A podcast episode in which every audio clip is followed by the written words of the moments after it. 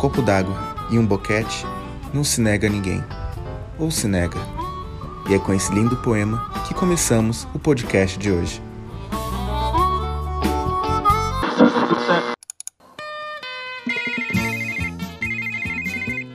Oi, Samir! E aí, Samir? E aí, Samir? Fala, Samiroto! Seja muito bem-vindo a mais um episódio do Ouça Me, aquele podcast que a família tradicional brasileira não sente orgulho em ouvir, minha gente. Hoje a gente vai bater um papo sobre regras não explícitas ou regras não implícitas, mas para isso a gente precisa de um convidado. E hoje eu chamei meu amigo de infância, então do meu lado esquerdo ele, pesando 1,70m, Henrique Lima. E aí, gente? Pessoal, o seguinte, o Henrique, ele faz parte do casting aqui do programa. Então vocês vão ouvir várias vezes essa vozinha veludada, essa vozinha ingênua, angelical. E aí, pessoal? Não, pera aí, pensou que tá errado.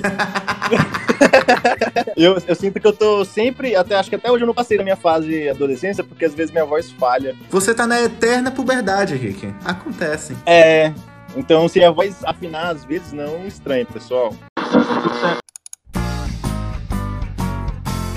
Bom, a minha primeira regra é, não explícita, que eu acho que é a mais assim, mais conhecida por todos, pelo menos eu acredito que seja, é o mictório. Aham. Bom, para as mulheres que estão ouvindo esse podcast e não sabem como que funciona esse mundo, o banheiro masculino existem regras. Se você vai fazer xixi dentro, tipo, você entra no banheiro, aí tem três mictórios. Se tem um cara fazendo xixi no primeiro, você vai fazer xixi no terceiro. Você deixa o intervalo de um mictório vazio entre dois homens, você entende? Pra não acontecer, sei lá, de repente, aquelas brechada, né? É, o, o o famoso manja-rola. O ruim é quando tem três mictórios. Ah, e se o cara fizer no meio, fudeu, né? Tu, lem- tu lembra? Teve uma época que a gente gravava muito. Não, não, eu não, eu não lembro de nada. eu nego, eu nego tudo que pode acontecer aqui. Eu, Eu vou falar, eu vou falar. Que a gente gravava muito na tua casa. Ah. E aí, a gente. Nesse tempo, eu acho que a gente. Eu não lembro, eu acho que eu não bebia, né? Mas a gente sempre ficava bêbado de sono. Sim, sim, sim, sim, lembro, lembro. Eu lembro claramente desses momentos. E aí, não, não era mictório, não. Mas, mas a gente tava nem aí, era um banheiro normal. Aí. Eu acho. Quem era que fazia? Eu lembro que eu fazia. Aí ia no banheiro, aí ficava outro esperando fora, aí ficava, ei, Sami, ei, Sami, ei, Sami. Aí tu olhava, aí eu Sami, para de olhar, não sei o que que tá me olhando. Cara, eu ficava puto da vida quando vocês faziam isso. Quem fazia muito isso era o Onésio, pô. Ele, vocês iam pro banheiro fazer xixi, só que ele ficava. Psiu, ei, psiu, só pra. Mano, que porra é? Que, que loucura é? É, isso é uma regra, pô. Não pode fazer isso com o cara, não, pô. É, é o contrário do que as pessoas fazem comumente, né? Que é tentar disfarçar. Isso daqui a gente tá falando de quando a gente tá com pessoas mais íntimas, né? Aham. Mais conhecidas. Mas É porque tu não vai fazer isso com qualquer um, né? tá mijando no mictório do shopping e fica.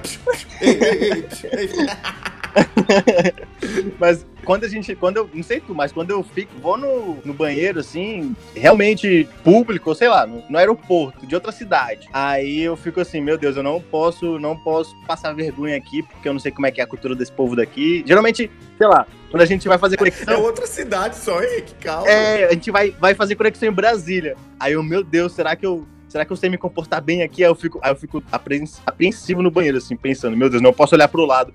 Aí eu começo a ficar nervoso, eu começo a querer olhar, pensando se o cara tá me olhando. Aí eu olho, aí ele me olha, eu, meu Deus, pior coisa que aconteceu na minha vida. Aí. Gente, existem regras de etiqueta dentro do banheiro masculino. Olha que loucura. É, aí tem a regra de não, não ficar no mictório do lado. E eu acho que também deveria ter uma regra de não olhar no olho do cara ao lado. Porque eu fico querendo saber se ele tá olhando no meu olho, e eu acho que percebe pelo olhar periférico que eu tô querendo olhar, aí ele olha de volta. Aí foi aquele clima estranho também. É, é, Cria-se um romance no ar, né? É uma coisa constrangedora. E é pior ainda quando é um cara, quando tem poucos mictórios e aí tu olha no olho do cara que tá do teu lado ainda. Eu acho que é. Nossa senhora, é melhor beijar a boca dele logo, pô. Nossa, cara, eu tenho uma história no banheiro. Vai fugir um pouquinho do nosso tema aqui, mas acho é muito importante a gente contar aqui, muito válida. Ah, Eu tava no banheiro do- de um aeroporto de Brasília, ou era de Recife, Aham. alguma coisa assim. E eu conheci uma modalidade aplicada dentro dos banheiros masculinos que eu desconhecia. Foi, foi um mundo novo, foi uma descoberta que eu, que eu, que eu tive em frente aos meus olhos. Que é o famoso banheirão. Tu conhece o banheirão? Não, nem sabia desse nome. Mano, é. Mano, é uma loucura. Assim, eu vou te contar o que acontece. O banheirão é quando os homens se pegam dentro do banheiro. Isso é uma expressão pra isso. Eu não, Sim, é uma falar. expressão, cara. Existe. Eu fiquei, tipo, perplexo, tá ligado? E existem regras do banheirão. Existem sinais que você troca com a pessoa pra pessoa entender que você tá afim. Meu Deus. Tá ligado que o será, que, será que o sinal de no mictório fica olhando pro cara do lado? Isso é uma das regras, acredite, isso é uma das regras. Meu Deus! Eu, quando eu entrei no banheiro, tinha um corredorzinho assim, eu olhei pra parte dos mictórios pra poder saber qual tava disponível pra mim. Aham. Tinha um homem chupando o peru do outro homem, Henrique. Meu Deus! no meio do mictório. Eu olhei aqui, eu fiquei tipo, caraca, o que tá acontecendo aqui? Mano, eu fiquei muito constrangido. Eu não sabia o que fazer. E, tipo assim, o que mais foi constrangedor é que eles não se constrangeram. O cara que tava sendo, é, vamos chamar assim, tava sendo ordenhado, mamado ou qualquer coisa Aham. tipo, ele olhou pra mim.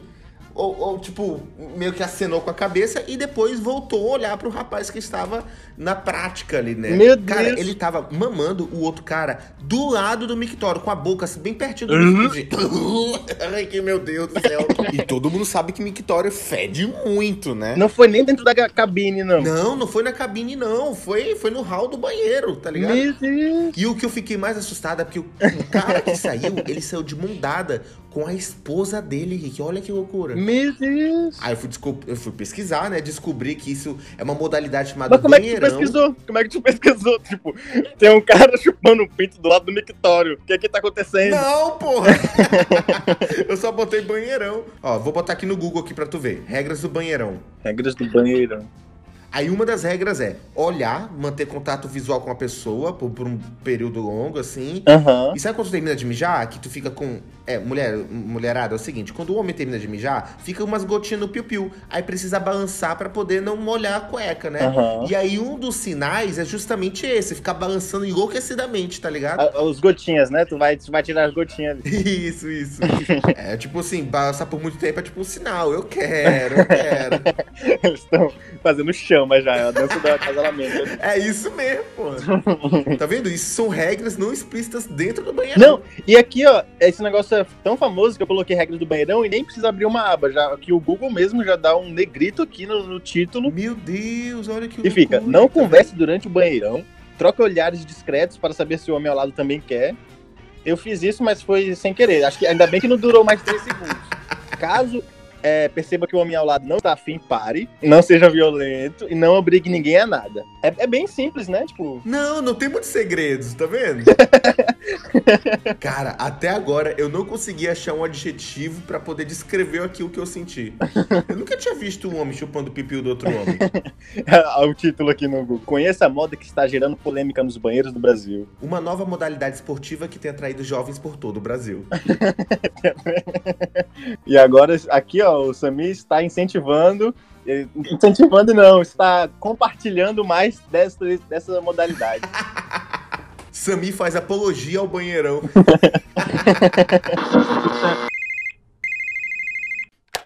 Ô Sami, você acha que se um pintinho nascer sem cu, quando ele peidar, ele explode? Engraçado, né? O cu, ele é muito importante pra gente. Eu costumo valorizar muito o cu. O meu e os alheios. O mercado do cu, ele é muito explorado mesmo, assim. Tanto na parte do entretenimento como na parte da limpeza. Papel higiênico é uma variedade gigantesca. Tem papel higiênico preto, papel higiênico branco, uma folha, duas folhas, três folhas. Papel higiênico com cheiro. Papel higiênico que parece um, um- carinho um carinho anal. Mas existe mesmo, assim. É uma indústria que lucra milhões. Milhões por ano. É impressionante, assim, mesmo a gente sabendo que a sua eficácia é duvidosa. Porque assim, galera, a gente sabe que a gente tá passando papel higiênico na bunda, a gente não tá absorvendo aquelas fezes, a gente tá esfregando ela. O que é horrível. Na prática, é detestável. Na teoria faz sentido, mas na prática, eu sou a favor do banho. Banho, não, banho é bem melhor. Passa o sabonetezinho lá, a aguinha. Fica maravilhoso. É muito melhor. Agora você me perguntou se, se o pintinho não tivesse cu, se ele peidasse ele explodisse. Eu não sei. Mas se eu não tivesse cu, eu ia ficar muito triste. Porque o cu diz muito sobre quem a gente é. E como a gente trata ele também. E é por isso que eu sou contra o papel higiênico. Mas, se você for comprar, compre de qualidade, porque se um dia eu for cagar na sua casa, eu vou saber que meu cu vai ser bem tratado.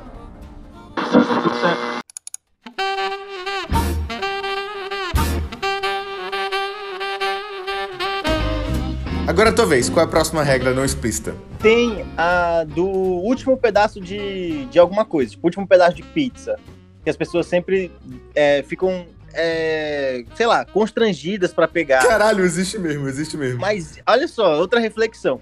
Esse, essas regras aí Hum, depende muito também do grau de intimidade. Porque se você tá com um grupo de, sei lá, de colegas ou de pessoas do trabalho em que você recém chegou e aí você fica, e aí, pessoal, você quer fazer ali o bom moço? Aí você jamais vai pegar o último pedaço de pizza. faz sentido, faz sentido. Mas muda o cenário completamente se tu tá com amigos íntimos ali, que aí vira o contrário, vira briga pra- pra quem vai pegar o último pedaço de pizza, pra quem vai querer comer ali, se saborear da última. É verdade. Mas assim, o que tem a ver de você pegar o último pedaço de pizza, por exemplo, e você ser um bom moço? É que você É que não tem nada a ver, na verdade. Mas por que isso gera na nossa cabeça, cara? Meu Deus do céu.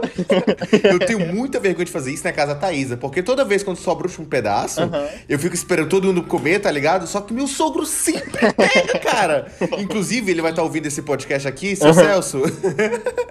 Eu tenho isso pra declarar pra você. Isso me machuca profundamente no coração, seu Celso, porque eu quero comer o último pedaço. E o pior é que eu fico nessa também, querendo comer o último pedaço, e aí. Aí tu, tu, mas tu não tu quer comer o último pedaço, mas tu não quer ser o cara que comeu o último pedaço. Aí tu começa a cortar aquele último pedaço, aí tu pega um. Aí, tu- aí o último pedaço vira dois. Isso acontece mesmo, puta que pariu. Vai tirando várias rosquinhas. Ele vai cortando, vai cortando, vai cortando. Daqui a pouco é um dedo de pizza, mas, mas pelo menos tu não é o último. Tu fica ali se enganando. Nossa, mano, isso é muito verdade. Fala Sami, beleza? Minha pergunta é: se tomate é fruta, ketchup é suco?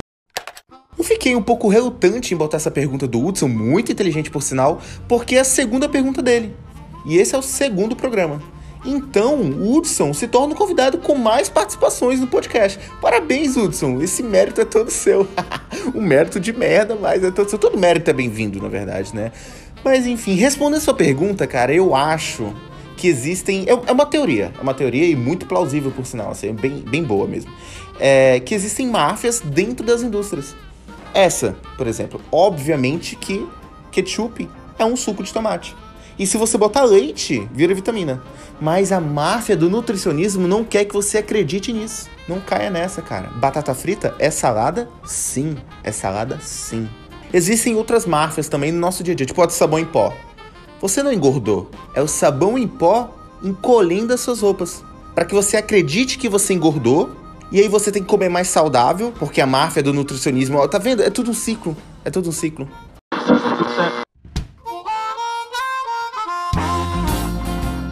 Vamos terminar esse podcast? Tu quer Bora. deixar uma palavrinha para os nossos quatro ouvintes? mentira, mentira. Foi 60 ouvintes. Pô, tá bom demais no vídeo, último vídeo que eu postei deu 50. Tu é doido, moleque. A gente tá bem, então. Nossa, eu vou até compartilhar aqui, ó, pro, pros ouvintes e até pra ti, e que me motivou bastante. Meu Deus, hoje foi meu dia, foi salvo por isso. É, eu vi nos stories o Murilo falando bem assim. Ele tem uma teoria, eu vou até pesquisar sobre ela, eu nem pesquisei ainda. Tem uma teoria que é. Ele fala inglês. Vou tentar falar inglês, inglês agora, mais eu não lembro, que é. Hundred thousand. É, já esqueci já. Mas enfim, vou falar em português. Vou falar em português. Eu tava esperando aqui a expressão em inglês, meu amigo. que é a dos mil seguidores fiéis. Uhum. Que fala assim: todo mundo, toda empresa, tipo, toda empresa não, todo artista, todo criador de conteúdo, todas essas pessoas assim, elas vão alcançar mil seguidores fiéis. Tipo assim, tu pode ter 100 mil seguidores. Mil serão os fiéis que, por exemplo, tu vai querer fazer um evento, a pessoa vai participar, independente do que for fazer. Eu acho que é uma, uma meta em que, tipo assim, a gente não precisa ter 10 mil pessoas, 20 mil pessoas, 30 mil pessoas é, pra gente ali fazer uma. ter uma relevância. Porque essa teoria fala, eu ainda vou pesquisar ela, eu tô compartilhando aqui. Mas essa. Porra, tu passa informação pela metade, mano. Puta que pariu. essa teoria fala que a gente vai alcançar mil seguidores fiéis e que serão pessoas em que já serão o suficiente pra gente ter uma relevância, pra gente conseguir é, compartilhar as coisas e se, e se satisfazer com o que, com que a gente tem pra compartilhar e com o que a gente tem pra, né, pra dividir com as pessoas e elas vão corresponder. Então eu tô muito. O que me satisfez hoje né, de, de ficar mais tranquilo foi dessa teoria dos meus seguidores fiéis. Eu vou estudar sobre ela, eu posso me frustrar. Mas eu já tô compartilhando a minha expectativa sobre ela. Ah, mas eu gostei, eu gostei. Eu não sei se eu tenho mil, mas eu acho que pelo menos uns 300, 400, eu sei que eu tenho seguidores fiéis ali. Olha aí, pronto. Que é uma galera que sempre comenta. Aham. Assim, de cabeça, vem uns vários nomes, Aham. assim, de vários seguidores que eu sei que sempre tá presente. Agora, se, se você é um seguidor fiel, por favor, compartilhe esses stories aqui. Ou, esses stories não, compartilhe esse podcast aqui com seus amiguinhos. E me marque, marque o Henrique também, não é verdade? Show, show, show. Fechou. E aí, rumo aos mil seguidores fiéis. É. É bom que a gente pode falar os, rumo aos mil seguidores fiéis. A gente nunca vai saber quando vai chegar, mas a gente sabe. É uma, me... é uma meta que a gente nunca sabe se vai bater, né? ai, ai. E é isso, é isso. Esse era o meu recado fiel. É, fiel, fiel. Esse era o meu recado final. É, eu tô, o que me tranquiliza aí no- com esses 50 ouvintes e com os, os poucos pessoas que estão assistindo o meu canal também acompanhando, é que a gente não precisa chegar em, em um milhão de inscritos. O legal é, é visar aí esses mil seguidores fiéis. E quando a gente bater a meta, a gente dobra a meta. Chegamos ao fim de mais um episódio do Ouça-me. Muito obrigado pela sua audiência. Se você tá gostando ou se você não tá, não esqueça de mandar pra mim seu feedback lá no Instagram, Samioto. Aí chega no direct já falando, ó, Sami, achei muito legal, achei uma merda, quero que esse entrevistado volte, que tal tu fazer sobre esse tema? Esse programa a gente cria juntos. Muito obrigado aí, Hilton Batista, Maiane Pereira, Alana Rodrigues, Ana Caroline, Henrique Lima e Thaisa Vasconcelos. Lembrando que eu sou um criador de conteúdo independente e se você gosta do que eu faço e quer me ajudar de alguma forma, a chave Pix é o nome do programa, só que sem o C cedilha. Então fica oucamir.gmail.com. Qualquer ajuda é muito bem-vinda. Valeu, pessoal!